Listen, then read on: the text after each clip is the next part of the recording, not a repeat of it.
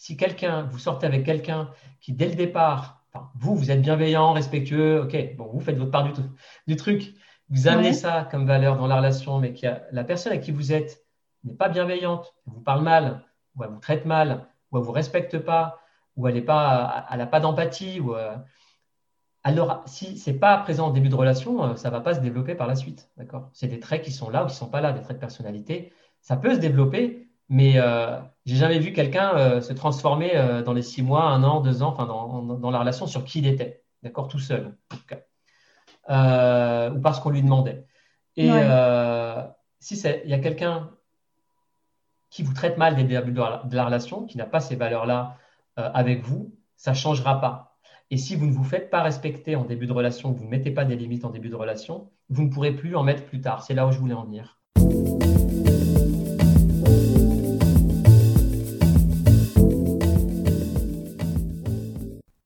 Relation amoureuse saine. Pourquoi est-ce important d'avoir une bonne estime de soi dans ses relations amoureuses? Quand on n'a pas confiance en soi, comment éviter de faire ou de refaire les mêmes erreurs en boucle dans sa vie romantique?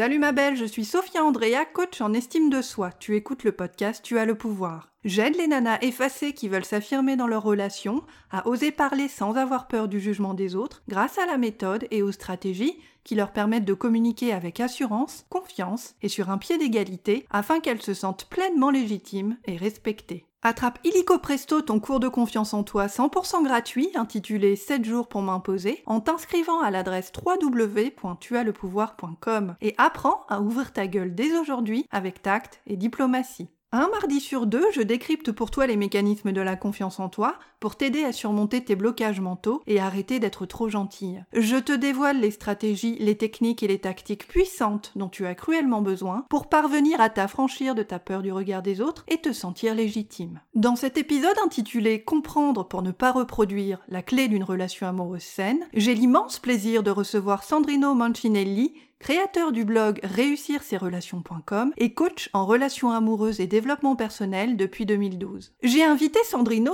à partager son expertise avec toi sur le podcast Tu as le pouvoir pour qu'il te donne les clés d'une relation amoureuse saine car je sais qu'en tant que nana trop gentille, tu as souvent tendance malgré toi à choisir des partenaires qui ne te conviennent pas. Aujourd'hui, dans cet épisode, Sandrino et moi, on te propose une conversation authentique et fraîche où tu découvres les clés d'une relation amoureuse saine, où ton estime de toi est nourrie, développée et valorisée. Merci pour ta confiance et très bonne écoute à toi.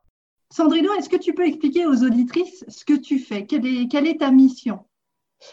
Alors, euh, bah, tout d'abord, merci euh, Sophia pour ton invitation. Euh, qu'est-ce que je fais pour qu'est-ce que je fais Quelle est ma mission? Oui. Alors, euh, ma mission, euh, globalement, c'est d'aider les personnes qui, sont, euh, qui sortent de rupture à, mieux vivre cette rupture, à se relancer dans leur vie, à reprendre leur vie en main. après, j'ai plusieurs, enfin, on fait appel à moi dans plusieurs types de situations hein, pour réussir les, relations, notamment les débuts de relations aussi. pas seulement dans le cadre de rupture, mais aussi pour, pour mieux réussir en début de relation pour les personnes qui ont du mal à faire durer leur relation, c'est-à-dire qui enchaînent un petit peu les, les relations courtes, on va dire, qui ne comprennent pas trop pourquoi, pourquoi elles, euh, elles n'arrivent pas à, aller plus loin, en fait, à dépasser un mois, trois mois, six mois, on va dire moins d'un an. Euh, très souvent, il y a une raison, il y a des raisons précises derrière qui font, qui font que ça ne fonctionne pas. Si on en enchaîne plusieurs. Hein. Ouais, ouais. Et euh, donc voilà, des ruptures généralement. Pourquoi, pourquoi le début de relation ne fonctionne pas de manière globale J'ai plus rarement des personnes qui viennent pour faire fonctionner leur couple. Ça arrive, mais c'est plus rare. Mais c'est plutôt sur les, sur les ruptures et les, les situations difficiles à, à, gérer ou lorsqu'on est proche de la rupture. Et je les aide donc à gérer, euh, à gérer cette, euh, cette, euh, cette, situation difficile dans leur vie, à les, à les relancer, à les aider à se responsabiliser, à se responsabiliser, se prendre en main, à leur donner de la motivation, de l'énergie, de l'optimisme, à les rassurer, à leur donner du soleil. D'accord. D'accord. Et tu travailles plus avec les hommes ou avec les femmes? Alors, c'est mixte. C'est mixte. Euh, c'est mixte, je dirais peut-être soit 60% de femmes, 40% d'hommes, on va dire, quelque chose comme ça. Un petit peu plus les femmes. Je pense que c'est un petit peu normal parce que les. On va dire que les femmes. Euh,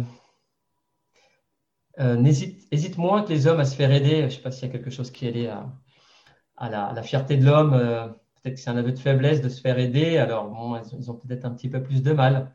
Donc, mhm. ils mettent plus de temps à se faire accompagner, sauf quand ils sont vraiment dans une grosse, grosse détresse. Et, auquel cas, ils, se font accompagner. Mais d'ailleurs, je, remarque quand même qu'il y a beaucoup d'hommes qui font appel à moi, qui, qui ont une certaine une sensibilité féminine qui est développée. Du coup, c'est pas juste une question de sexe. Je dirais plus que c'est une question de sensibilité euh, et euh, voilà, de sensibilité, de réceptivité et de, la personne, on va dire. D'accord. D'accord. Oui, puis il y a un tabou culturel aussi pour les hommes au niveau de se faire aider, effectivement, qui peut être associé à la faiblesse. Hein. Oui. Moi, je suis un homme, je n'ai pas besoin, je vais trouver tout seul. Sois, fort. Euh, voilà, c'est exactement sois ça. fort, mon fils c'est le message euh, qu'il a intériorisé qui fait qu'il va peut-être attendre. Et du coup, est-ce que tu as remarqué des différences de thématiques pour les hommes et les femmes auprès des, clients qui viennent te voir? Alors, il y, y, a des, thématiques qui sont plus féminines. Ouais. Euh, bah, trouver, euh, trouver un partenaire après 35 ans, lorsque tu veux avoir une famille, 35-40 ans, oui. forcément, il y, a, il y a un jeu biologique qui tourne, donc euh, ce sont des femmes qui sont souvent stressées, anxieuses de dire bah, peut-être que je ne vais pas pouvoir avoir d'enfants. Ça, c'est une thématique qui est purement féminine. Euh, bien que, bien que, à deux reprises en coaching récemment, et ça m'a surpris, j'ai eu, j'avais deux hommes qui avaient 35, 38 ans et, et qui disaient euh, le temps passe, j'aimerais bien avoir un enfant. je dis mais ok, mais tu auras le temps encore. Enfin, ne sois pas stressé, tu as du temps. Mmh. Euh, pas, tu peux en avoir un un petit peu tard. Moi, j'ai, moi, j'ai, un enfant de 4 ans, je l'ai, eu assez tard. Ce n'était pas prévu. Ce n'est pas parce que je prenais mon temps. Hein, c'est les aléas de la vie et puis voilà qui ont fait que je, l'ai eu assez tard. Mais bon, on peut avoir un enfant euh, euh, tardivement. Enfin, si on commence à se mettre la pression en tant qu'homme sur le fait d'avoir un enfant, c'est un petit peu dommage en tout cas parce que, comme pour les femmes, ça nous empêche de vivre avec sérénité notre, notre relation, notre célibat, nos débuts de relation. Du coup, on va mettre la pression, on va pas être naturel et puis ça aura un impact dans la relation et, ça va aller à le résultat sera à l'opposé de ce qu'on recherche. On, recherche une, une, une, relation stable et on risque de faire fuir l'autre parce qu'on est pressé ou parce que euh, on n'est pas, on pas à l'aise et on, on, vit un peu la relation dans, dans l'anxiété, on va dire. Et en tant que pour les hommes, euh, est-ce qu'il y a des euh, situations euh, Non, c'est plutôt des ruptures, plutôt après une rupture, on va dire. Donc après, il y a une spécificité de l'homme, effectivement, c'est que très souvent, la, comme tout à l'heure je blaguais, c'est pas une blague, c'est vrai que de dire sois fort mon fils, on hérite un petit peu de ça, nous en tant qu'hommes, d'être fort, d'être des piliers indestructibles, d'être parfait, sur qui on peut compter. Et du coup, ça va avoir un impact dans nos, dans nos relations de couple on va beaucoup prendre sur nous, on va pas forcément savoir bien communiquer, euh, même si heureusement il y a des hommes qui savent communiquer, mais euh, on va avoir plus de mal à communiquer, on va peut-être plus se renfermer sur nous quand on aura des problèmes, contrairement aux femmes qui vont plus avoir envie de parler. Et du coup, bah, ce sont des personnes qui viennent suite à une rupture, mais euh, qui vont venir peut-être parce qu'on leur a reproché ou la rupture va être le résultat du fait qu'ils sont renfermés sur eux, qui, enfin repliés sur eux, qui n'ont pas réussi à communiquer, qui, euh, qui peut-être euh, s'attendaient pas à ce qu'on les quitte aussi. Et euh, il y a aussi la fierté de l'homme quitté. Donc il y a une, une, blessure d'ego forte pour l'homme. Ouais, dire bah, j'ai été quitté par ma femme, c'est un peu, c'est la honte en gros quelque part. Même si d'une certaine mesure, je pense que ça peut toucher les femmes, mais d'une manière un peu différente sur la question de la valeur. Ça reste l'ego, hein, mais il y a un peu que vont penser mes potes de moi. J'ai été quitté par ma femme, un peu, je ne vais pas dire à l'ancienne, mais on hérite hommes et femmes d'une de, siècles, de dizaines d'années, de, peut-être euh, d'un siècle ou, même de toute une histoire de, on va dire, où on avait chacun un rôle, homme et femme, et on devait se comporter d'une certaine manière, et, on en souffre tous. Donc voilà. Donc chacun va souffrir à sa manière, chacun va avoir ses, problématiques, euh, mais sur les situations globales, euh, plutôt rupture pour hommes et femmes, et plutôt le problème du célibat lorsqu'on veut avoir une famille pour, pour les trentenaires, femmes trentenaires, pardon. D'accord. Ok. Et du coup, qu'est-ce qui t'a amené à devenir, euh, à devenir coach, enfin conseiller et à accompagner les hommes et les femmes dans à la fois le développement de leur, euh, de leur euh, relation naissante et la gestion de, de leur rupture notamment? Alors, j'ai eu cette discussion il n'y a pas très très longtemps et, et, j'avais commencé par, c'est presque un hasard, mais en fait, je ne crois pas au hasard et je sais que quelque part, je dirais que c'est comme si j'avais j'avais suivi un chemin de vie qui était le mien et mhm. qu'il fallait que je suive et il fallait que j'arrive à cet endroit-là de ma vie. Et j'ai encore des choses à vivre et, et, à trouver en moi et dans mes activités de coaching. Mais je ne vais pas dire c'était comme si c'était évident. Avec du recul, c'est évident. Mais euh, quand j'ai commencé, qu'est-ce qui m'a amené euh, J'ai créé deux, blogs en fait. Mm-hmm. Et c'est pour ça que je vais dire presque par hasard. mais il n'y a pas de hasard en fait, parce que bon, créer un blog, c'est pas anodin non plus. Écrire, ce c'est pas anodin. Se poser des questions pour écrire des articles et, prendre du temps euh, le week-end, le soir pour écrire, se poser des questions et y répondre, c'est pas anodin. Passer du, parce que c'est beaucoup de temps passé à aider les gens. Hein, parce que quand on écrit des articles et qu'on répond aux commentaires, on, prend du temps dans notre vie. Euh, et j'avais pas à, cette époque euh, l'idée de, me professionnaliser et d'en faire une activité. Hein. J'étais, euh, j'étais, j'ai bossé dans des, dans des grandes entreprises hein, en tant que consultant. D'accord. Donc, quand tu as commencé à réussir ces relations.com, c'était plus une dynamique de questionnement, c'était plus philosophique, c'était plus développement perso pour toi et pour partager avec les autres aussi, c'est ça?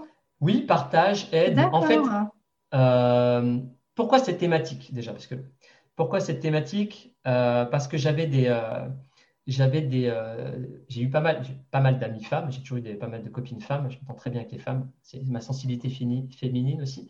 Mhm. Et, et ce qui se, bon, elles avaient des problématiques amoureuses et donc elles me demandaient conseil. D'accord. Et je me disais, ah Sandrino, tu es de bons conseils. Et, et souvent, elles arrivaient, je me rappelle, on allait au resto, elles arrivaient déprimées, pleuraient, tout ça. Et elle repartait, c'était bien, elle se sentait bien, elle se sentait rassurée, ou elle était dans une autre énergie. Et du coup, bon, je me suis dit, bon, ben, peut-être que euh, euh, déjà le domaine de relation m'intéressait. Enfin, je, me posais, je me suis toujours un côté analytique depuis très longtemps. Avant, je faisais de l'informatique, euh, c'était aussi de l'analyse, mais différent. J'ai trouvé des solutions, mais dans des systèmes informatisés. Et comme le cerveau humain est quand même à la base comme un, un, programme d'ordinateur, hein, c'est la même chose, hein, avec ses logiques, avec ses. Il faut comprendre le schéma des règles de gestion, c'est la même chose. Donc mm. finalement, il y a un lien quand même dans tout ça, dans ce parcours de vie. Et je me suis dit, bon, bah, tiens, c'est intéressant, je vais, je, vais, je vais écrire sur ce domaine. Euh, je vais écrire sur ce domaine j'ai créé deux blogs en fait. Parce que, je sais pas si tu. Enfin, sais peut-être pas, mais j'ai, deux blogs à la base. Un que, effectivement, qui est devenu mon activité de, coaching et de conseil, et, euh, et l'autre qui s'appelle euh, Bouge ton cul. Désolé pour le terme, hein, mais il n'est pas du tout. Euh, non, non, mais moi j'aime bien, t'inquiète. Ah, il n'est pas du tout vulgaire. Hein, le, cul n'est euh, pas écrit. Tu sais, dans mon hein, podcast, je dis plein de gros mots aussi. Ah, d'accord. Problème. c'est avec un Q à la fin. Oui, attention, oui. J'appelle même BTQ. D'accord. Et ces deux blogs, donc, il y en a un sur les relations où j'expliquais comment euh, améliorer ses relations avec les autres, d'accord, avec qui était basé sur des valeurs aussi profondes dans lesquelles je crois, qui sont respect, entraide, bienveillance, partage, etc. Et l'autre, euh, qui était un, blog euh, où j'écrivais des articles sur, euh, sur la motivation, sur le changement de vie et transition de vie, sur le fait de s'épanouir, de se découvrir et de se, de se, mettre en mouvement et de passer à l'action. C'était passer à l'action. C'est pour ça ton cul. C'était pour mmh. passer à l'action pour avoir une vie plus épanouie. Et donc, j'avais écrit des articles sur ces domaines-là. J'avais interviewé des gens qui, avaient, qui s'étaient reconvertis. C'est un domaine que, j'appréciais beaucoup. Ben, moi-même, je me suis reconverti et, j'ai procédé hmm. à, pas mal de changements de vie. J'ai repris mes études euh, à 35 ans. Enfin bon, j'ai fait quand même pas mal de choses. Du coup, euh, c'était une thématique qui me parlait très très fort. Et, euh, et, donc voilà, j'ai lancé ces deux activités qui, pour moi, aujourd'hui, restent liées en fait quelque part dans la partie coaching, dans la partie dev perso, parce que hmm. aujourd'hui, je, je, suis étiqueté parce que j'aide les gens sur les ruptures, relations amoureuses, mais ce que je les aide à faire, euh, c'est apprendre à se connaître, à se développer. Donc pour moi, c'est plus du développement personnel, euh, presque on va dire du life coaching. Bon, life coaching, généralement, c'est plus sur des transitions de vie, mais on va dire entre le life coaching, il y a du love coaching forcément, mais euh, c'est plus du mm. développement personnel. Apprendre à se connaître, se faire confiance, apprendre à s'aimer, à, se bouger et, et, surtout à, avoir une vie épanouie qui nous convienne, se respecter, faire des bons choix dans notre vie. Et finalement, le, euh, le, lien entre ces deux blogs, il est, euh, les thématiques sont différentes, mais c'est la même chose en fait. C'est une approche de la vie, c'est une philosophie de vie, c'est se responsabiliser, c'est faire les bons choix, c'est ne pas avoir peur, c'est se bouger pour avoir une vie qui nous plaît et dans, lequel on va, laquelle on va s'épanouir et on va se trouver, on va trouver notre voie, suivre un chemin euh, qui est un chemin qu'on a choisi et qui nous plaît, même s'il y a des embûches, même s'il y a des difficultés, même s'il y a des obstacles. Et euh, la rupture fait partie des obstacles de vie, mais ce n'est pas le seul. On peut se faire licencier, on peut avoir mm. un chef qui, qui, nous parle mal au bureau. On peut, enfin, il y, y, a plein de choses qu'on va, plein de difficultés qu'on va rencontrer dans notre vie. Ce que je fais sur mon blog à l'heure actuelle, c'est une des activités sur la rupture. Je suis en train de changer, je suis en train de, de, de passer plus sur une, quelque chose de plus transverse, plus vraiment dev perso, euh, qui va, où la rupture en fera sans doute partie, la gestion de la rupture, mais qui ne sera pas uniquement liée aux relations amoureuses du coup. Donc pourquoi j'ai fait ça? J'ai fait une longue réponse, je suis désolée, euh, Sophia. Tu pas de souci. On avait dit, hein, je suis très bavard et, je, bon, et exhaustif et je passe d'un sujet à l'autre, mais j'ai fait, euh, j'ai créé ces, ces, cette activité euh, pas par hasard, mais je pense que c'était ma vocation d'aider les gens. J'ai toujours aimé aider, cela dit. Ça, bon, ça, ça répond aussi au. j'ai toujours rendu beaucoup de services. J'ai aidé, aidé, les gens. J'ai appris à gérer ça d'ailleurs, ce côté trop gentil. Oui, poser des limites, etc. Exactement, dans l'affirmation Comme tu le dis aussi dans, dans, sur ton site internet, euh, que tu ne réponds plus, par exemple, aux, aux questions.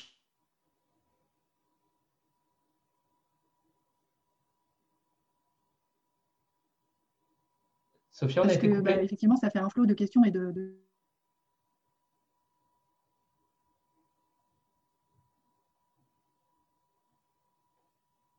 Je vais arrêter la caméra.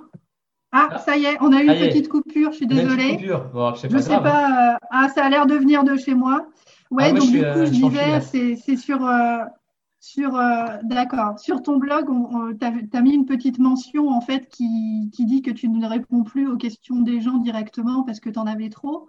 Et ça, c'est un exemple ouais, en fait de limite que mm. tu as posé parce que je me souviens au début quand ton site, euh, il, y a, il, y a, quelques années sur ton site, effectivement, tu répondais, je crois quasiment à tous les commentaires, qui était juste énorme parce qu'il y avait une liste qui était longue comme le bras. Je me souviens une fois, j'avais regardé, je me disais, comment il fait? Moi, j'ai fermé les commentaires sur mon blog assez vite parce qu'en fait, je et justement, j'ai pris en fait les, j'ai choisi en fait avec l'accord des, des, personnes qui visitaient mon site ou qui me posaient des questions, de les utiliser pour créer des épisodes de podcast. Puisqu'effectivement, c'est vrai qu'en termes de limites et en termes de temps, ça devait te prendre après, euh, au bout d'un moment, ça devait être extrêmement chronophage pour toi aussi de, Écoute, de gérer cet aspect-là. Ouais. J'ai 4 euh, à 5 000 commentaires sur mon site à l'heure actuelle. Donc, euh, oui.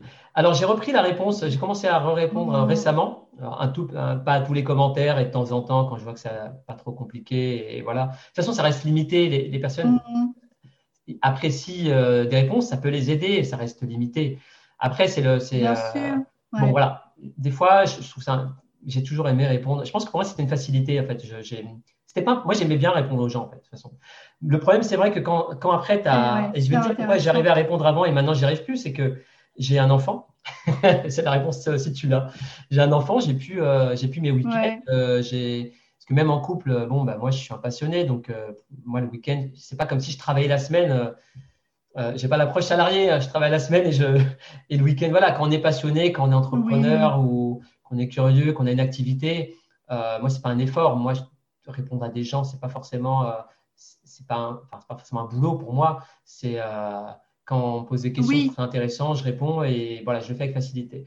Mais effectivement, le problème, c'est que à la base, j'ai eu une période, par contre, où effectivement, je m'étais mis énormément de pression parce que je répondais aux gens par email, je répondais aux personnes sur les commentaires. Euh, j'avais aussi la chaîne YouTube, j'avais le, tous les articles et j'étais mais submergé. À un moment donné, j'ai failli faire, euh, j'étais presque en burn-out personnel.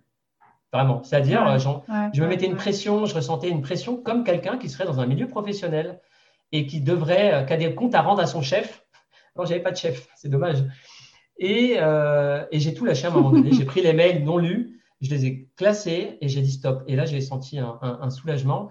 Et ça prend des choses. Euh, c'est ma vie personnelle, euh, mais ce que ça peut aider les personnes qui écoutent ce podcast, c'est euh, de dire que on se met beaucoup plus de pression et parfois il y a des choses qu'on n'a pas à faire et, euh, et, il est important de mettre des limites pour notre survie, en fait, pour pouvoir vivre une vie. Mmh. Parce que la gentillesse, c'est bien, aider les gens, c'est bien, mais c'est bien quand c'est dans, ça intervient dans un cadre équilibré de vie. Si vous faites tous les autres, tout pour les autres et rien pour vous, vous allez être, un, mangé par les autres, ouais. ils vont vous bouffer, et, euh, et vous, vous, vous aidez les autres, mais vous vous aidez pas vous-même, en fait. Et en plus, vous êtes une béquille pour les autres ouais, à un moment donné parce qu'ils ne se responsabilisent pas si c'est toujours les mêmes personnes dans votre vie qui vous demandent, euh, en l'occurrence, euh, qui, vous, qui vous demandent de l'aide. Vous pourriez devenir simplement le sauveur de la personne et être placé en tant que sauveur et, et peut-être un ami en tant que victime et on est dans un, dans un schéma classique de sauveur, victime et, et on n'en sort pas. Donc, bon, ce n'était pas mon cas, mais, euh, mais quelque part, moi, je, je, subissais les conséquences d'une extrême gentillesse que j'avais en moi. Et aujourd'hui, je suis gentil, mais pas trop. Voilà. Donc, j'aide les gens, je mmh, continue à aider, mais avec, avec des limites de temps que je m'impose, puisque j'ai une vie de famille et puis bon, bah, j'ai des clients euh, euh, qui quand même me payent pour, pour que je les aide. Donc, je passe du temps dessus. Et comme j'ai une vie de famille à côté, je peux plus. mes, mes journées sont limitées et, et, et, je manque vraiment de temps. Et du coup, je dois faire des choix, tout simplement. Et je pense du coup, c'est devenu, c'est devenu une ressource. Euh, bah, absolument. Et c'est ce que je dis souvent aussi, à la fois dans le podcast et à mes clientes. C'est le, le problème, c'est pas la gentillesse, c'est l'absence de limite. c'est vraiment ça. C'est la gentillesse doit rester là. Par contre, c'est ça peut paraître un peu caricatural, mais effectivement, c'est moi ma limite, c'est ça, parce qu'énergétiquement, parce qu'au niveau de mon sommeil, parce qu'au niveau de ma vie personnelle, etc. Et après, point. Et après, je réouvre demain à telle heure, je serai dispo, je serai reposé, régénéré, j'aurai fait des choses, j'aurai déconnecté, etc. Et là, à partir de là, je serai à nouveau disponible. Et, cette notion de limite, elle est fondamentale aussi pour hmm. préserver son estime de soi et, sa confiance en soi. Mais ça, va plus loin, hein. c'est qu'en en fait, euh, les personnes, surtout en one-to-one, dans le, par email, qui est un échange privé, parce qu'à la limite, les commentaires, les personnes voient les commentaires. Donc, ma réponse à hmm. quelqu'un, peut aider quelqu'un d'autre. C'est souvent le cas d'ailleurs. Euh, comme dans des coachings de groupe d'ailleurs. Euh, mais le problème, c'est que quand tu réponds, tu prends, tu prends un quart d'heure, 20 minutes à, analyser un mail, à répondre à une seule personne, cet échange, il reste privé. Il n'aide pas d'autres gens. Donc, c'est du temps que j'utilise mm. euh, moi, mais que, qui aide une personne alors qu'elle pourrait aider des centaines, des milliers de personnes qui viennent sur l'article et qui, en les ayant ma réponse en commentaire, vont, ça va les aider aussi.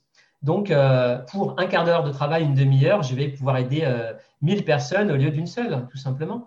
Aujourd'hui, au niveau des, relations amoureuses, une des questions que j'aimerais te poser, que mes, mes auditrices me, posent beaucoup, notamment par mail, c'est mhm. d'après toi, une relation amoureuse saine, mhm. qu'est-ce que c'est? Alors, on parle aussi notamment du début, parce que c'est important le début, il y a beaucoup de signaux d'alerte qu'il faut regarder, il y a beaucoup de choses qu'il faut voir. Mais grosso modo, pour toi, si tu devais résumer en quelques mots, une relation amoureuse saine, c'est quoi? Alors pour moi, une relation amoureuse saine, que ce soit au début, et on va parler du début parce que c'est important, au début mm. ou euh, tout au long de la relation, c'est une question de... Il faut des, une, il faut des caractéristiques. Et pour moi, ces caractéristiques, ce sont des valeurs, en fait. Ouais. Ce n'est pas juste que ce soit des valeurs communes. Ces valeurs, elles doivent être là. Donc forcément, elles doivent être communes parce qu'elles doivent faire partie de la relation. Et c'est avant tout des, euh, des valeurs qui sont propres à chacun. Pour moi, au minimum, une relation d'amour saine, c'est une relation où euh, il y a de la bienveillance la bienveillance, parce que s'il n'y a pas de bienveillance, ça ne va pas fonctionner. Euh, du respect de l'autre. Mm-hmm. Du partage, parce que si on partage rien, pourquoi on resterait ensemble hein. euh, De l'entraide, parce que bon, un couple, quand même, on est là pour s'entraider. Du coup, de l'écoute. Au minimum de l'écoute, hein, on n'est pas obligé de conseiller, mais au minimum écouter. Euh, et autre chose, c'est aussi qui n'est pas forcément qui ne fait pas partie des valeurs euh, des, personnes qui composent le couple, mais qui, euh, qui, vient, euh, qui vient un petit peu chapeauter tout ça. je ne sais pas si on va dire en, en fondation, c'est l'équilibre. L'équilibre, ça veut dire quoi? Ça veut dire que si nous, on a un manque en nous, par exemple un manque d'estime de soi, mmh. on ne va pas vivre la relation dans l'équilibre. On va avoir besoin d'être assuré, on va peut-être étouffer l'autre, on va peut-être l'espionner, on va lui faire des reproches. Et du coup, cette relation, c'est pas qu'elle va pas être saine, mais en tout cas, c'est le complément de fait qu'elle soit saine, elle va pas être équilibrée. Et si elle n'est pas équilibrée, elle va tomber. D'accord? Elle va et, euh, elle, fonctionnera pas sur le long terme. Et même à mon avis sur le moyen terme. S'il n'y a pas d'équilibre, ça fonctionne pas. Euh, si les composantes que j'ai données au début, là, en dehors de l'équilibre, ne sont pas présentes, ça peut fonctionner, mais dès que le couple va rencontrer une difficulté, il va avoir un problème de communication. S'il n'y a pas de bienveillance, les personnes vont se tirer dessus. Parce que va, pour moi, le couple, c'est une équipe. Donc, euh, soit on va dans le même sens, soit on fait chacun de son côté, on est égoïste et on pense qu'à soi. Soit ça se braque. Euh, Exactement. et c'est dans les difficultés que ces valeurs vont permettre de cimenter le couple, on va, on va dire, va faire tenir le couple. Et les difficultés, on en rencontre plein. Hein. je ne vais pas parler de déjà nos différences, ce sont des difficultés, puisque on n'a pas, on pas la même culture. L'incompréhension fondamentale de l'autre avec un grand A. Voilà, euh, quelle, est cette personne-là que j'aime mais que je ne comprends pas euh, toujours, tout le temps dans ses modes de fonctionnement Est-ce que j'ai suffisamment de courage et de bienveillance pour accepter de ne pas tout comprendre et continuer à aimer quand même? Ben, L'acceptation aussi, pardon. Euh, accepter mm. que l'autre soit qui il est. Mais pour ça, ça nécessite de nous connaître, de connaître qui on est. Je pense qu'effectivement, c'est ce que je voulais te demander. Pour moi, cette notion d'acceptation, elle est intégrée dans le terme de bienveillance. Qu'est-ce que tu en penses, toi? Oui, parce que si tu es bienveillant envers quelqu'un, c'est que tu acceptes, euh, que tu as une approche quand même. Euh, elles sont très, enfin, c'est très proche. Je ne sais pas si on peut l'inclure dedans. En tout cas, si tu, si tu acceptes l'autre. Ah, hmm. non, peut-être pas. Mais bon, on va pas se poser la question. Ayez une, une, approche bienveillante et accepter que l'autre soit Oui, ce qui est intéressant dans la bienveillance, en, sur le plan spirituel et sur le plan du cœur, c'est que ça vient suspendre la notion de jugement, tu vois, cette notion de jugement négatif de l'autre ou qui va amener justement à se braquer et à déconnecter à l'intérieur de la relation.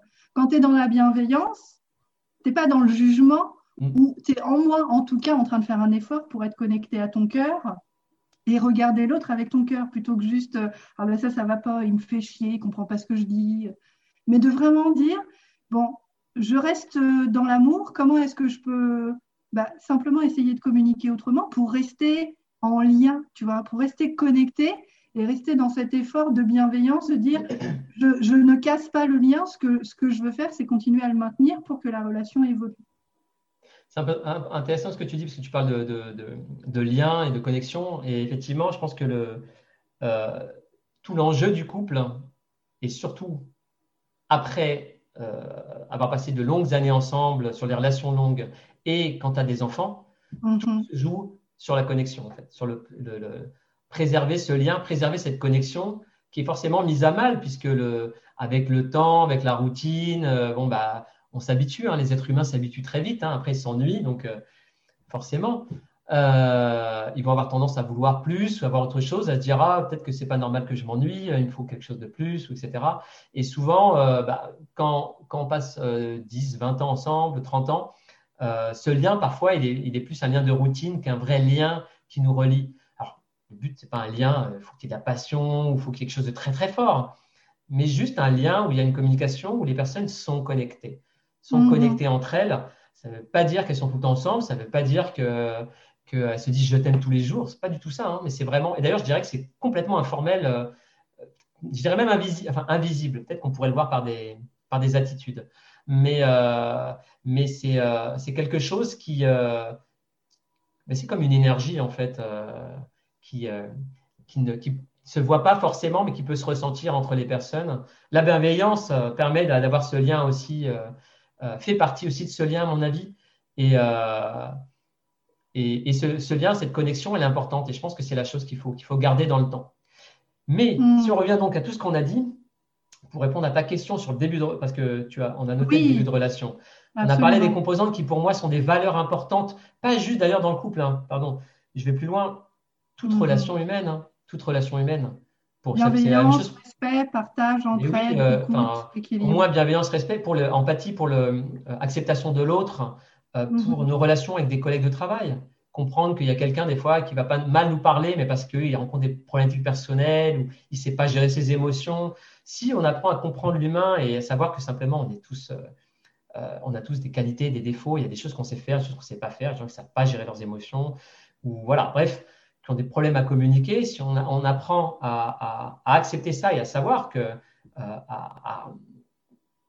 que les autres euh, sont qui ils sont et qu'avec leurs qualités et défauts comme nous, euh, ça va nous permettre de mieux les gérer ou au moins de mieux les comprendre. Et donc, ça ne concerne pas seulement le couple. C'est ça que je veux dire. C'est que ces valeurs, pour moi, sont fondamentales dans, dans notre vie sociale et d'être humain, en fait. Et c'est ce qui nous relie aux autres. Plus on est bienveillant, respectueux, empathique, plus on a des relations de qualité avec les gens. Et si tout le monde euh, développait euh, ses, qualités, on va dire, on aura un, monde qui serait meilleur. Voilà, je suis un peu loin, mais c'est important de, de, signaler. Revenons au début de relation. Donc, ce qui est important, et tu parlais des limites tout à l'heure, je vais rebondir sur ce qu'on disait sur les limites. Oui. Pourquoi c'est important euh, que ces valeurs elles soient présentes dès le début de la relation? Parce que si elles ne sont pas présentes dès le début de la relation, elles ne seront pas présentes par la suite. Donc, ça veut dire que si quelqu'un, vous sortez avec quelqu'un qui, dès le départ, vous, vous êtes bienveillant, respectueux, ok, bon, vous faites votre part du, du truc, vous amenez ça comme valeur dans la relation, mais que la personne à qui vous êtes n'est pas bienveillante, elle vous parle mal, ou elle vous traite mal, ou elle vous respecte pas, ou elle n'a pas, elle pas d'empathie, ou euh, alors si c'est pas présent au début de relation, euh, ça va pas se développer par la suite, d'accord. C'est des traits qui sont là ou qui sont pas là, des traits de personnalité. Ça peut se développer, mais euh, j'ai jamais vu quelqu'un euh, se transformer dans les six mois, un an, deux ans, enfin dans, dans, la relation sur qui il était, d'accord, tout seul, en tout cas, ou parce qu'on lui demandait. Et si il y a quelqu'un qui vous traite mal dès le début de la relation, qui n'a pas ces valeurs-là avec vous, ça ne changera pas. Et si vous ne vous faites pas respecter en début de relation, vous ne mettez pas des limites en début de relation, vous ne pourrez plus en mettre plus tard. C'est là où je voulais en venir. D'accord? C'est que le début de relation, euh, c'est là où c'est. En fait, c'est comme s'il y avait un. On signait un contrat informel sur quelle va être notre relation. Comment je vais te traiter et comment j'accepte d'être traité. Et si au début de cette relation, vous acceptez de ne pas être traité de manière respectueuse, bienveillante dans la relation, alors ne vous attendez pas à ce que ça change. Mhm. Voilà. Et le souci, c'est qu'il y a beaucoup de gens, et beaucoup de femmes notamment, qui, en début de relation, pour ne pas déplaire, vont mettre ça de côté. Vont dire, bon, ben, ok, c'est pas ce qu'il veut. Bon, il ne cherche pas d'histoire. Bon, ok, il me parle peut-être pas très bien. Bon, euh, euh, bon il m'a peut-être menti. bon, et, mais c'est pas grave parce que, parce que je l'aime ou parce qu'il me plaît ou parce qu'il euh, y a une attraction physique, parce qu'il y a une sexualité intéressante, bref, parce qu'il y a le, côté, le côté charme et physique qui, qui joue beaucoup. Et elles, vont mettre ça de côté en disant que c'est pas grave, on verra plus tard, parce qu'il va apprendre à me connaître, il va apprendre à m'aimer, et après, euh, ça va venir. Et, sauf que ça fonctionne pas du tout comme ça. Donc voilà. Donc pour moi, le début de relation, il est important. Et si le début de relation, vous sentez pas ces composantes euh, qui sont primordiales pour que la qualité de la relation soit là et qu'elle dure et que vous soyez heureux, surtout parce que le but, c'est pas juste que ça dure, mais que vous soyez heureux, épanoui, euh, mhm. quittez la personne. Quittez la personne et ne restez pas juste parce que la personne vous plaît physiquement, parce que sinon vous allez être malheureux. malheureux et qu'est-ce qui se passe dans la majorité des cas, dans ce type de situation dont tu viens de parler, où la femme va mettre ça de côté, par exemple des, on va dire des, des, manques de respect, des mauvais traitements, euh, des choses comme ça qui vont être euh, vraiment symptomatiques de la manière dont la relation va se développer ou ne va pas se développer, mm. du coup, qu'est-ce qui se passe la majorité des cas dans, ce cas de figure où la Elle va se dévaloriser. Ouais. la personne reste avec elle parce qu'elle a, de la, elle a du pouvoir, elle l'aime bien physiquement et, euh, et, euh, et c'est un confort pour elle. Par exemple, elle ne veut pas d'histoire sérieuse, un homme qui ne veut pas une histoire sérieuse, mais qui reste quand même bon. Plutôt en mode sex friend, sans forcément. Voilà, dire, et qui t'appelle au dernier moment à 23h30 pour passer chez toi mais euh, il n'y a pas moyen de le voir quand toi, tu as envie de le voir, par mhm, exemple, hein, et mhm. euh, qui est jamais disponible quand tu veux, mais lui, euh, toi, tu es comme la cinquième roue du, carrosse, un roue de secours. si tu, tiens, je vais dire, si tu te laisses traiter comme une roue de secours, tu seras une roue de secours, tout simplement. donc, c'est nous qui nous laissons traiter de cette manière. Comment, où on en arrive C'est simple, ça te dévalorise. Parce que tu te rabaisses, parce que tu ne te respectes pas. Et si tu ne te respectes pas, c'est pas bon pour l'estime que tu te portes. Et tu as l'impression que ça vient de toi aussi. Je pense que c'est quelque chose que toi, tu dois voir euh, beaucoup avec tes clientes. Moi, c'est ce que je vois aussi avec les miennes. Et c'est ce que je dis. Ce que tu euh, acceptes des autres reflète ce que tu penses de toi. Exact. Donc, si tu ne dis rien, tu renvoies le signal que tu ne mérites pas de recevoir plus ou de dire non mais oh euh, déjà toi tu me parles pas comme ça et en plus je mérite une relation meilleure et du coup, effectivement, ça ouvre les portes à des comportements qui sont euh, toxiques et des relations en fait qui peuvent se développer où la femme peut avoir tendance aussi à se dire mais c'est de ma faute et du coup à devenir trop gentille mhm. et après à dire mais je comprends pas j'ai été gentille pour qu'il me donne tout ce que je voulais mais il est parti quand même. Qu'on appelle les stratégies d'adaptation euh, qui nous proviennent de notre enfance. Je suis gentil pour être aimé. Moi tout à l'heure je disais, euh, j'étais trop gentil, mais euh, je sais ce qu'il y a derrière en fait. C'est que j'avais besoin d'amour, c'est tout.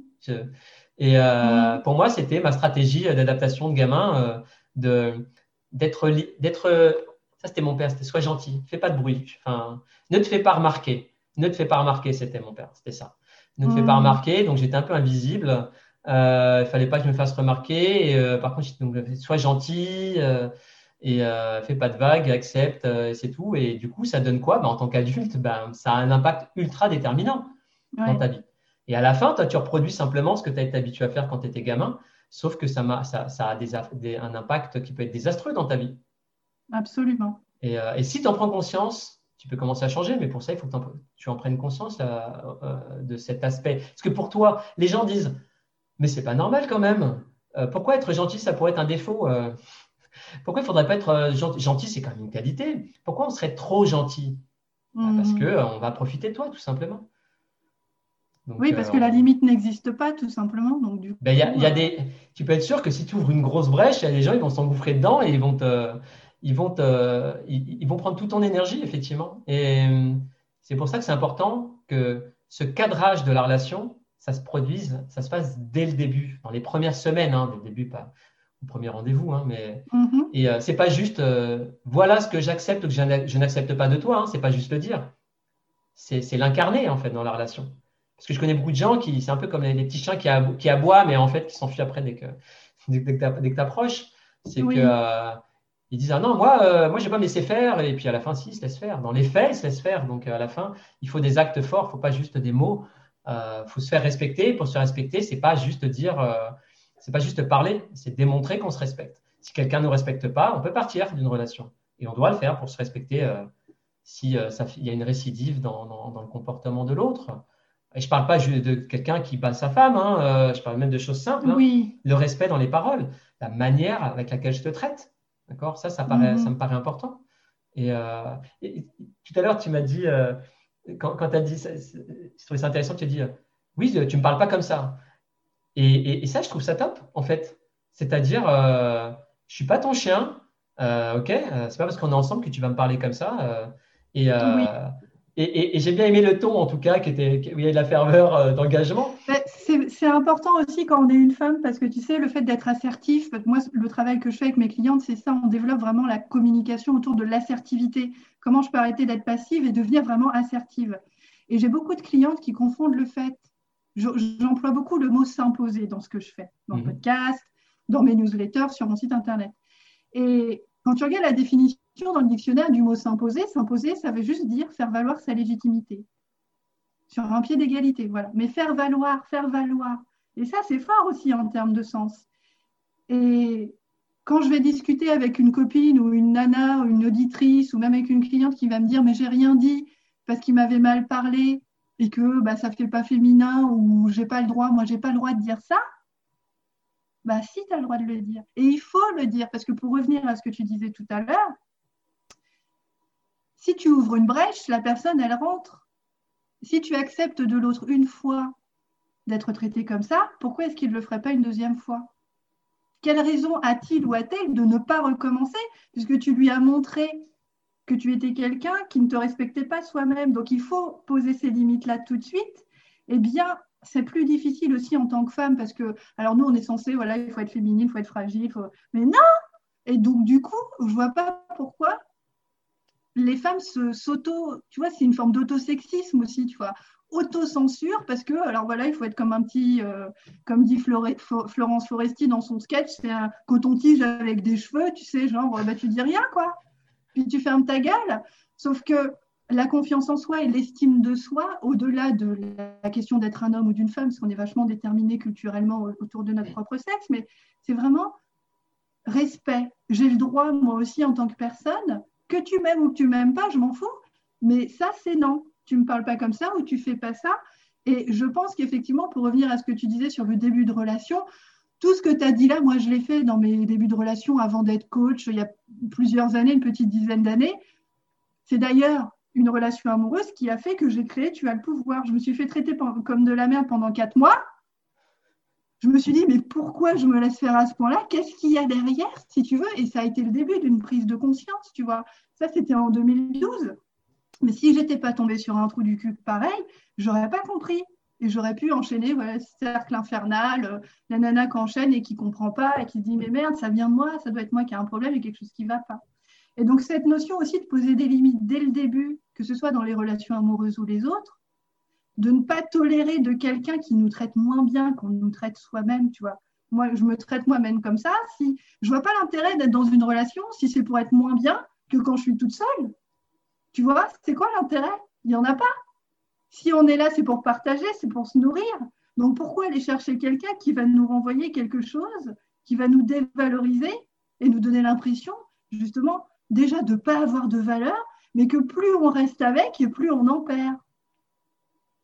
C'est complètement. Euh, on le fait tous, on l'a tous, euh, voilà, soit on est dedans, soit on l'a vu et on a un peu de recul. Et puis quand on a du recul, on se dit, bah oui, c'est ça, parce qu'on est passé dedans, on a l'expérience. Et comme toi et moi, on a la formation professionnelle qui va avec, tu vois, donc on le voit le schéma. Mais quand on est dedans en début de relation et qu'on n'a pas confiance en soi, et qu'on se retrouve, par exemple, à quitter quelqu'un qui ne nous respecte pas, comment est-ce qu'on peut faire pour se dire, mais du coup, maintenant, moi, j'ai peur de m'engager dans une prochaine relation parce que j'ai peur de faire pareil, tu vois. J'ai compris qu'avec cette personne-là, c'était ça qui avait bloqué, que je m'étais laissé faire. Comment est-ce que je peux faire pour ne pas recommencer et pour ne pas que ça parte en boucle et en série de relations merdiques? Ah, c'est une question. Qu'est-ce que tu en penses toi? Ah, comment pas reproduire? Mais normalement, on est censé apprendre de nos erreurs. Ouais.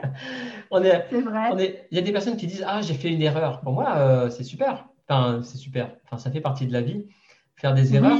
Et c'est pas un problème de faire des erreurs.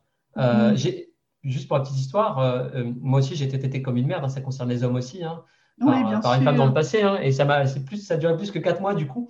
Mais c'est, extrêmement formateur. tant que tu apprends. En fait, le but d'un être humain, c'est d'apprendre de ses erreurs. Depuis tout petit, hein, tu apprends quand tu te mets les doigts dans, dans, dans la, le, coin de la porte, là, hein, que ça te sert. Ben, à un moment donné, tu, tu évites. Euh, quand tu mets la, main sur la plaque euh, chauffante, bon, on fait tous des conneries. Et on apprend mm. comme ça. On apprend, donc euh, on teste, on voit si ça marche, ça marche pas. et c'est comme ça qu'on réussit aussi notre vie. C'est comme ça qu'on s'améliore. Et donc, quand vous, vous êtes dans une relation où il y a quelque chose qui se passe mal et vous en souffrez, faites un petit travail d'introspection et d'analyse de la relation. Et ça, je, je conseille toujours de le faire, de comprendre, de mettre de la conscience et de dire, mais qu'est-ce qui est de mon ressort? Qu'est-ce qui vient de moi dans, dans, je vais dire dans le problème, mais mm-hmm. dans le dysfonctionnement ou dans la problématique que j'ai rencontrée? Qu'est-ce qui est de moi? Qu'est-ce qui est de l'autre? Parce qu'il y a des choses qui sont de l'autre, mm-hmm. dans son comportement, euh, quelqu'un qui peut avoir un comportement violent, etc.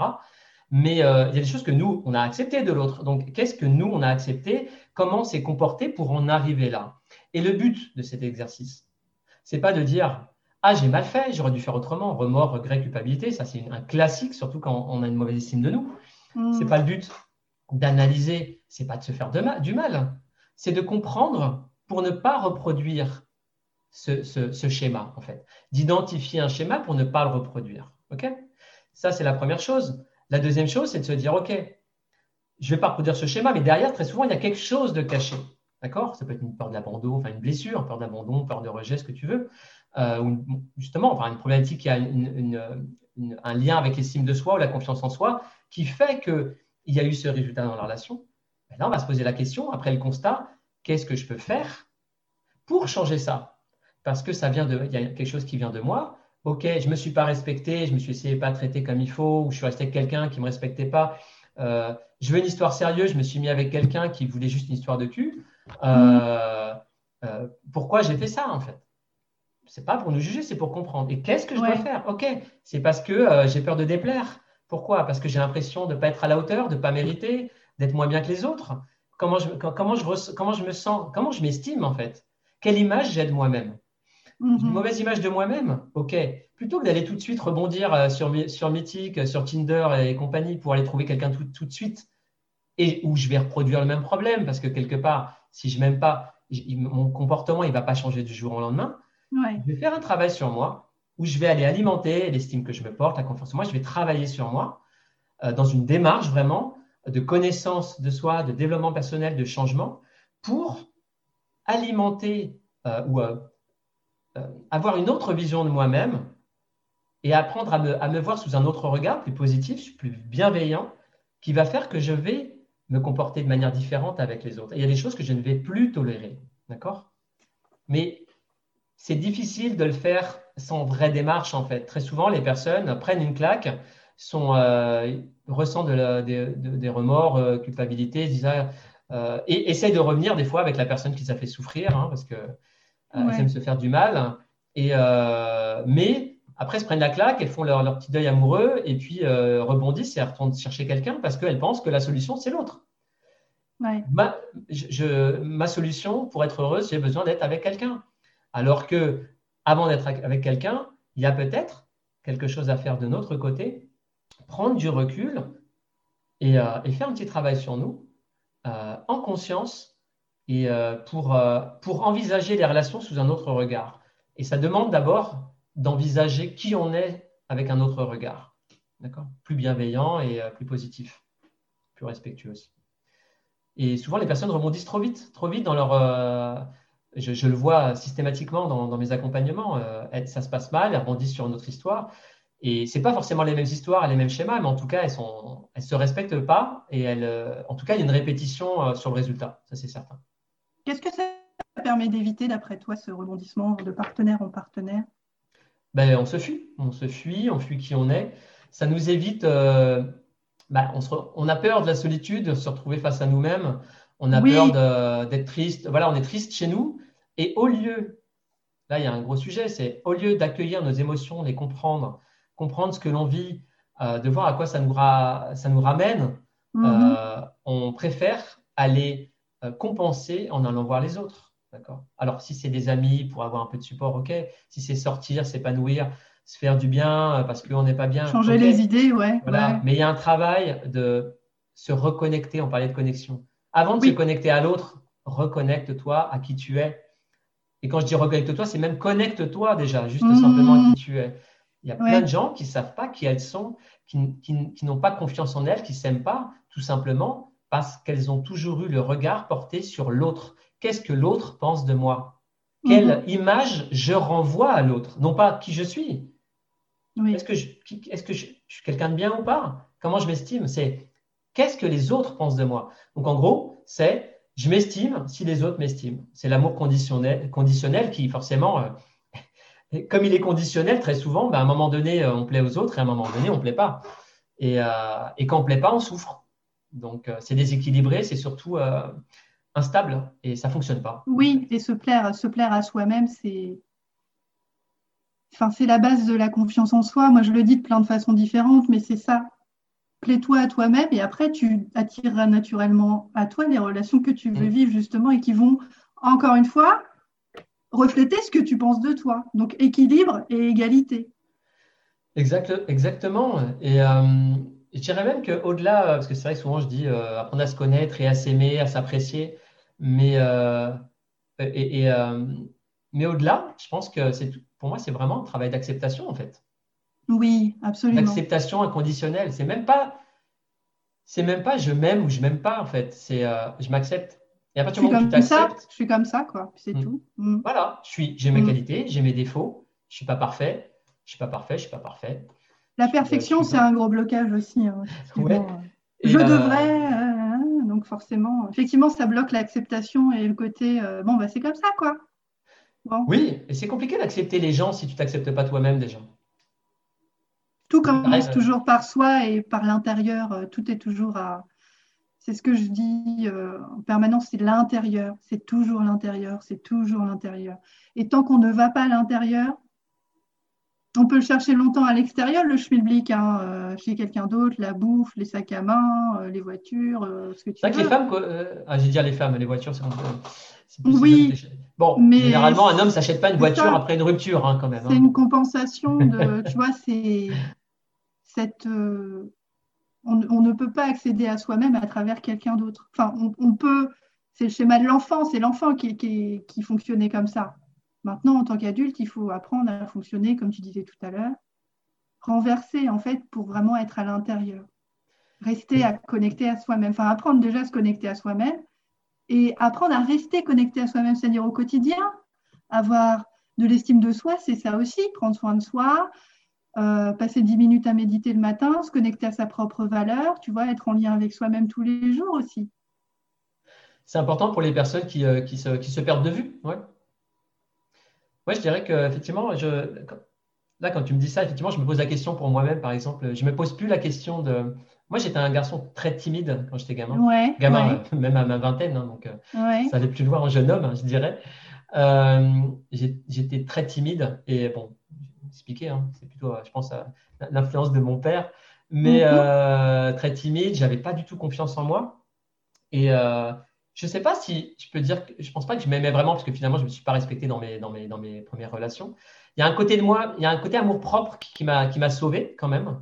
Ouais. Euh, ce côté amour-propre qui m'a, qui m'a sauvé dans certaines décisions à prendre que, que j'ai prises. Euh, mais euh, aujourd'hui, par exemple, je me poserai plus la question euh, au quotidien, par exemple, est-ce que, enfin, tu vois, je me pose plus la question est-ce que je m'aime ou est-ce que je m'estime? Euh, je me suis accepté en fait. C'est pour ça que je disais, je... mais je pense qu'il y a des stades. Il y a des stades. Il y a un moment donné, il faut le bosser. Ouais. Euh, je pense, forcément, hein, tu pars d'un certain point pour aller à, à- à une destination qui est différente, avec une acceptation pleine, et, et la Mm. route peut être plus ou moins longue. Mais, mais exemple, ouais, aujourd'hui, moi, je ne me pose plus la question, pour moi, je me pose plus la question est-ce que je m'accepte ou pas, enfin, est-ce que je m'aime ou pas, en fait? Je, je pense que je m'aime, mais du coup, euh, j'accepte euh, qui je suis. Par contre, par contre le, je, je, je démontre que je m'aime ou que je me respecte, euh, non pas à travers la vision que j'ai de moi-même, Mhm. mais à travers mes choix, en fait. À, tra- à travers ce que, ce que j'accepte des autres vis-à-vis de moi, tout simplement. Et c'est pour ça que c'est ça qui est important en, rela- en relation, c'est comment vous pouvez montrer ou démontrer quelque part que, comment vous pouvez vous montrer, parce que ce n'est pas démontrer aux autres, que vous vous Oui. aimez, en, en- en- en vous faisant euh, respecter euh, euh, par les autres, en vous respectant. Se respecter, c'est se faire respecter, en fait. hein. C'est... Mais euh, donc, ouais, ouais, le- je pense que ce, ce chemin de, ce chemin d'amour de soi, pour moi, doit aboutir à une acceptation inconditionnelle de qui on est, vraiment. D'accord. Et Est-ce qu'il y a des pratiques spécifiques qui t'ont aidé à t'accepter tel que tu es aujourd'hui? Euh, je pense que ça a été un cheminement intérieur, beaucoup de travail d'introspection pour moi. Oui. Euh, après, je pense que j'ai eu un. Avant de devenir coach, donc j'avais déjà euh, initié ce travail qui pour moi est un travail de, de- qui fait partie de l'expérience de vie, hein, qui, qui- qui- qui va au-delà des, des connaissances. du Presque naturel, j'ai l'impression pour toi. Ouais. Hmm, En fait, je pense que c'est la, c'est mes. Moi, j'ai eu, une- moi, j'ai eu un point d'un tipping point, comment dire, un point de bascule dans ma vie, en fait. Euh, tout a basculé le jour où, euh, où je, où j'ai, euh, j'étais dans une histoire, enfin, j'étais dans une histoire avec une fille euh, où il y a eu plusieurs ruptures, où c'était très, très fort entre nous, mais où je savais que ça ne pouvait pas fonctionner. Il n'y avait pas la confiance, mais trompé. Et enfin, c'est surtout qu'elle était. euh, Elle mentait beaucoup. Enfin bref, elle, elle a des facilités à mentir. Pour moi, la j'ai oublié. La confiance fait partie aussi des, de la valeur importante, mais ça, elle se construit au début, en début de relation, tu ne connais pas. Mais euh, et je savais qu'on n'y arriverait pas en fait. Je l'aimais, elle m'aimait. Tu vois, comme quoi j'acceptais, j'acceptais le fait que dans le passé, elle m'ait trompé, etc. J'a- J'avais mis ça derrière. Mhm. Euh, on avait donné euh, chance à la relation à trois reprises. Et elle revenait régulièrement dans ma vie. euh, on s'embrassait, des fois ça allait plus loin. Et du coup, j'arrivais pas à avancer. Elle n'arrivait pas à avancer. Ça a duré cinq ans comme ça. Et à un moment donné, euh, elle est revenue vers moi, son corps embrassé. Je. Et à un moment donné, je lui ai dit écoute, on va pas y arriver. On va pas, on, va- pas y arriver. On, on, on se rend pas service comme ça. Je, je- t'aime, mais je, je pense qu'il faut, qu'on arrête, faut, faut qu'on arrête de, de, de- de faire ça. Quoi. On ne va pas pouvoir avancer dans notre vie et on voit que ça ne fonctionne pas. Euh, c'est mieux qu'on arrête complètement ça, qu'on arrête de se voir euh, et qu'on coupe contact. On l'avait déjà fait dans le passé à plusieurs reprises euh, et qu'on fasse notre chemin de l'autre côté. Quoi. Elle a dit OK, enfin, je ne sais plus comment, comment, ça s'était passé, c'était bien passé, hein, on, discutait. Et, un, an après, du coup, on avait un peu coupé les ponts. Un an après, elle me recontacte et elle me dit euh, Sandrino, je voulais te remercier parce que euh, grâce à ce que tu m'avais dit, je crois que c'était au mois de juin euh, de l'année d'avant, au mois d'août, elle était partie en vacances. Elle avait rencontré quelqu'un et ça se passait bien. Et, euh, et du coup, elle était contente parce que elle me disait qu'elle, elle n'aurait pas été capable de le faire et de prendre cette décision. C'est une décision forte parce qu'aucun Oui. de nous voulait arrêter à la base. Et à chaque fois, on se revoyait et, et on se voilà. Et, hum, et, et quelque part, euh, cette décision, elle, ça l'a permis d'avancer. Moi, ça m'a permis de, de renoncer donc d'entrer dans une période qui était difficile, c'est-à-dire me dire c'est terminé alors que j'avais envie de revenir avec elle et qu'elle voulait aussi, voilà. C'est un peu comme une drogue. Hein. tu peux, une bouteille d'alcool pour l'alcoolique. Hein. Tu as la, bouteille qui est pas loin et tu peux décider d'aller en boire. Tu sais que tu peux la retrouver, ta bouteille, ou aller au prise unique à côté. Voilà. Et du coup, je pense que symboliquement, je ne l'ai pas vu, je l'ai pas perçu à ce moment-là. Oui. J'ai passé une période compliquée derrière. Hein. J'étais un peu déprimé quand même, hein, forcément. J'étais triste. Je me sentais seul. J'ai dû refaire un peu ma vie.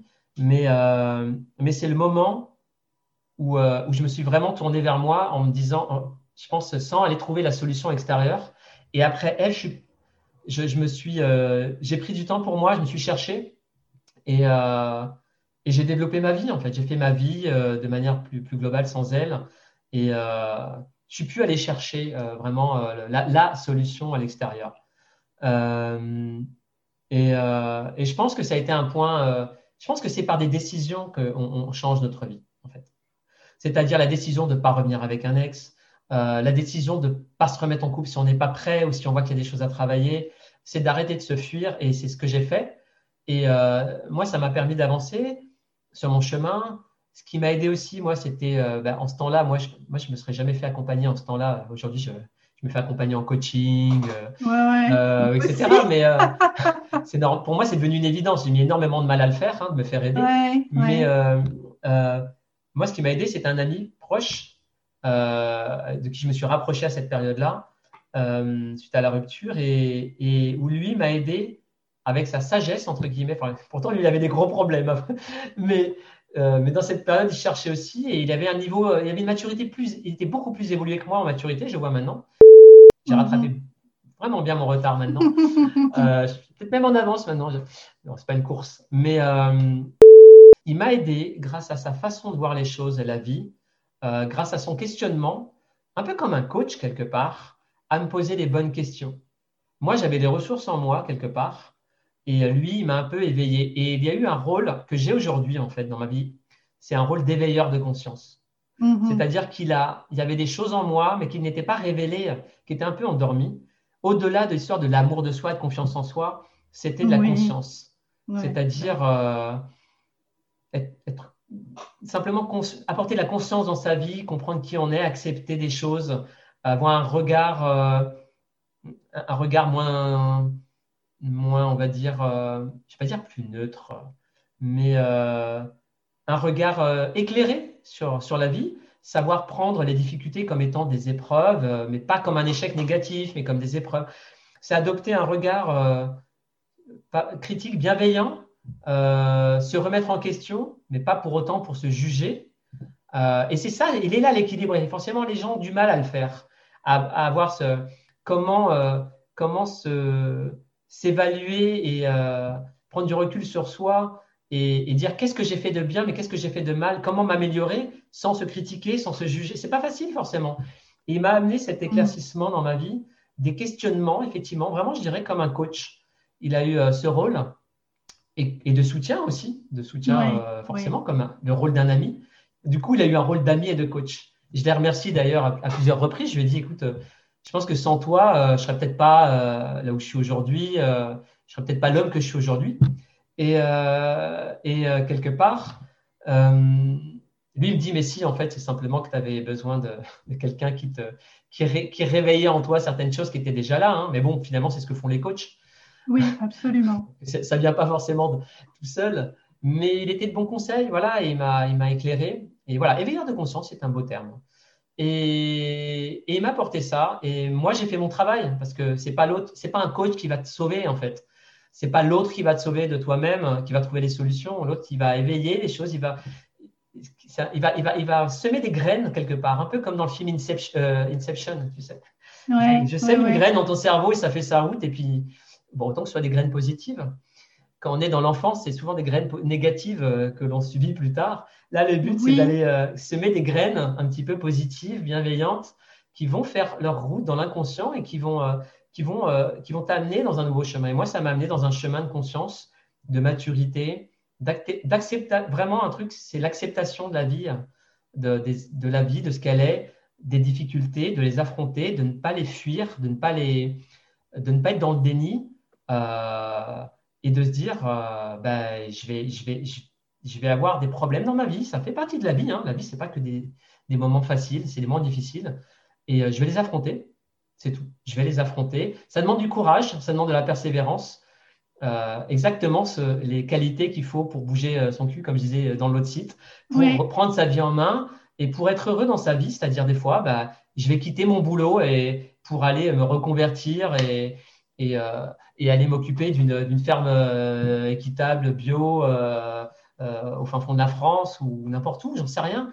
Des projets qui peuvent faire peur ou, et hum, je vais m'accomplir, je vais m'épanouir et, je vais me respecter sur la route, bien sûr. Je vais faire les choix qui sont bons pour moi. Voilà. Ouais, ouais. Je pense qu'effectivement, ça, c'est très important. Et c'est ce que je dis aussi à mes auditrices et à mes clientes il faut mettre les mains dans le cambouis. Hein. Le courage et la persévérance. Tu peux avoir en face de toi quelqu'un qui va te donner tous les outils et ne pas être prêt à les prendre ou ne pas avoir peur de les prendre, tu vois. Ou voilà, c'est ne pas le faire mais avoir, comment dire, euh, les couilles de faire le travail intérieur ou de changer sa vie, c'est toujours les mêmes qualités qui sont en jeu. Courage, persévérance. Tu lâches rien, tu continues parce que tu sais que c'est ce que tu veux. Et avoir le courage de ne pas être dans une relation alors qu'on a envie de fuir ses émotions parce qu'on a peur et qu'on ne sait pas être seul. Être seul, ça s'apprend. Moi, c'est quelque chose que j'ai appris aussi comme toi. Mais quand on dit être seul, c'est oulala, euh, il n'y a personne à 10 000 km. mais non, c'est pas ça. C'est parce qu'en fait, la personne qui voit ça comme ça n'a jamais fait l'expérience de ce que c'est que la solitude et la confond avec l'isolement.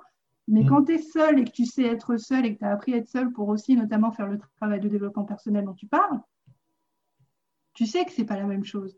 Parce que mm. tu y as goûté, tu as fait une expérience différente.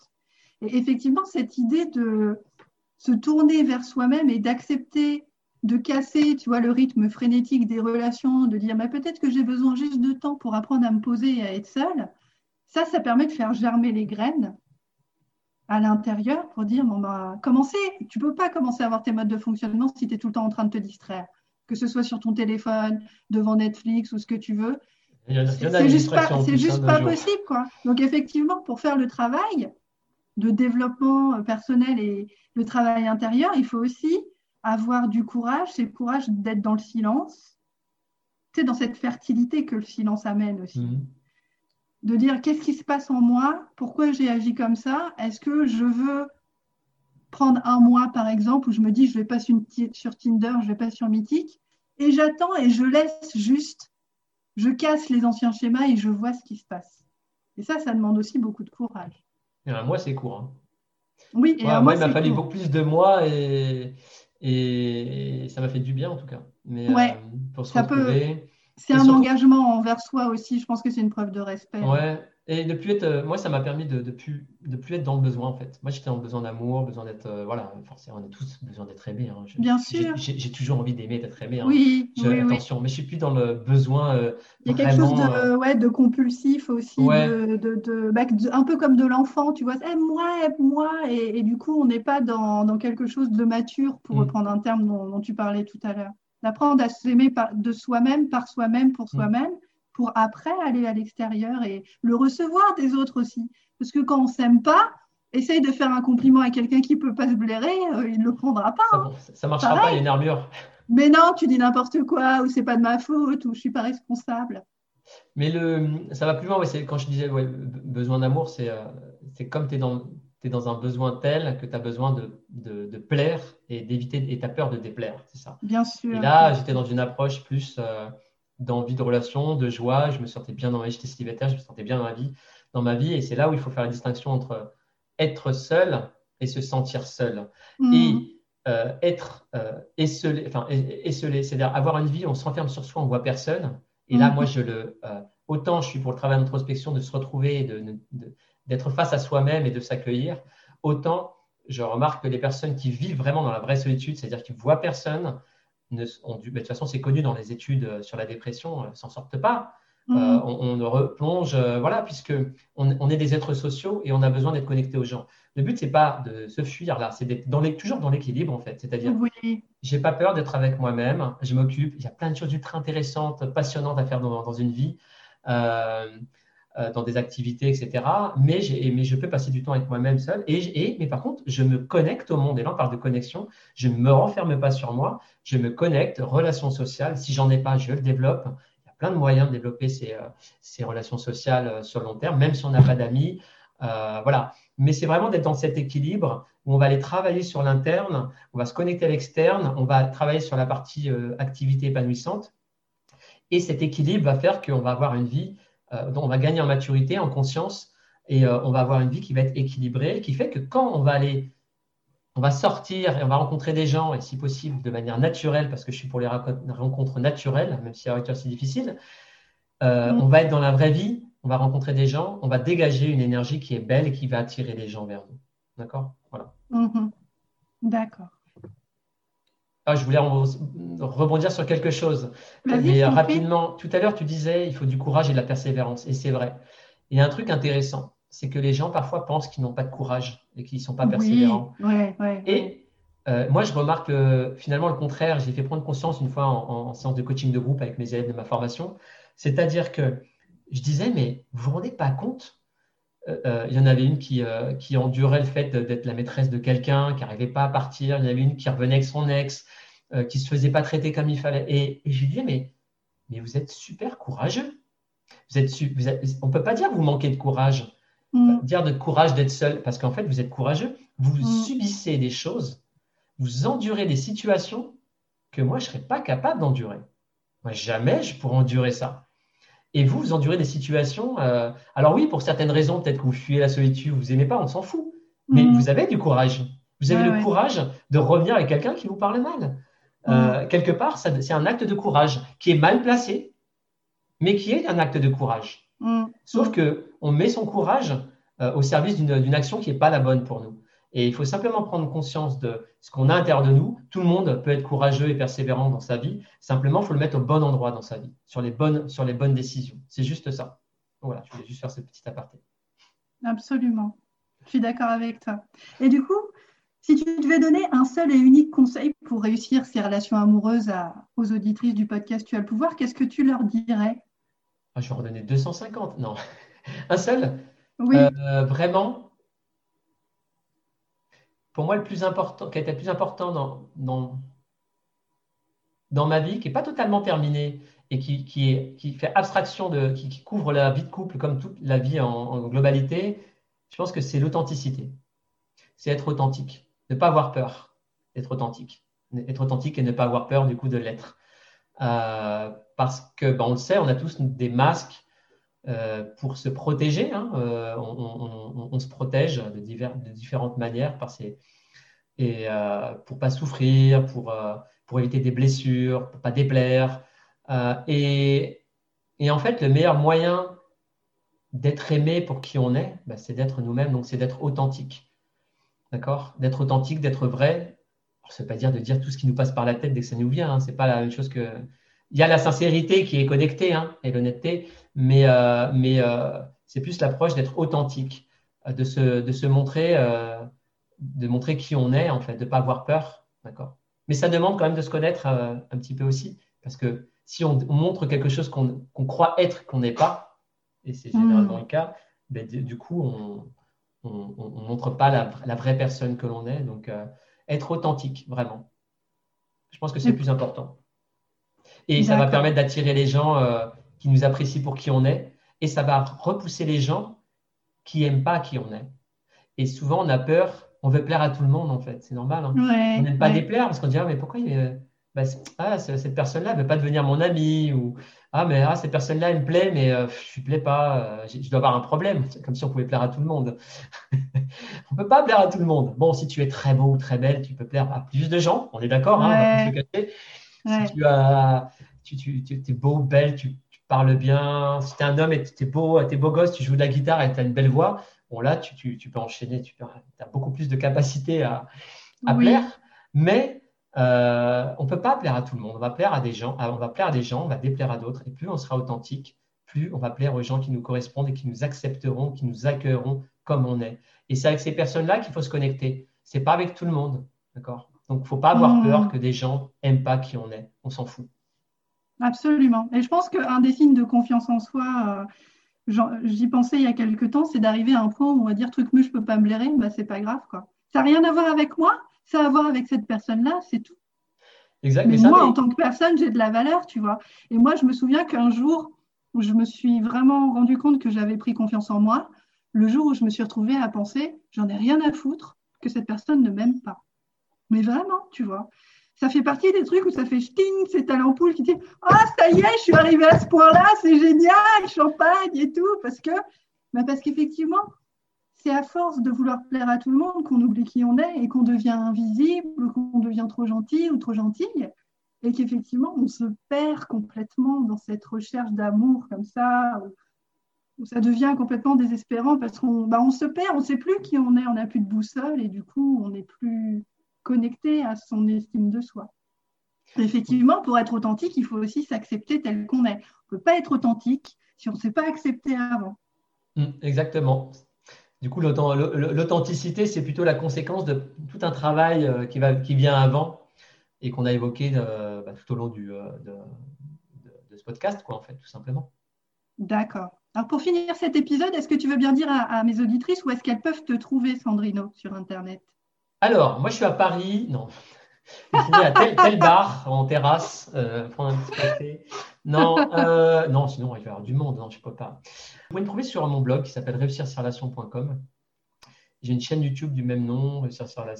Principalement le blog, euh, j'ai une mailing list. donc voilà, où je donne des conseils. J'ai des petits, des petits, cours gratuits sur différents domaines qui sont des relations amoureuses. D'accord, donc réussirsurrelation.com et la chaîne YouTube du même nom. Tu viens d'écouter le podcast Tu as le pouvoir, présenté par Sophia Andrea, coach en estime de soi. Attrape illico presto ton cours de confiance en toi 100% gratuit intitulé 7 jours pour m'imposer en t'inscrivant à l'adresse www.tuaslepouvoir.com et apprends à ouvrir ta gueule dès aujourd'hui avec tact et diplomatie.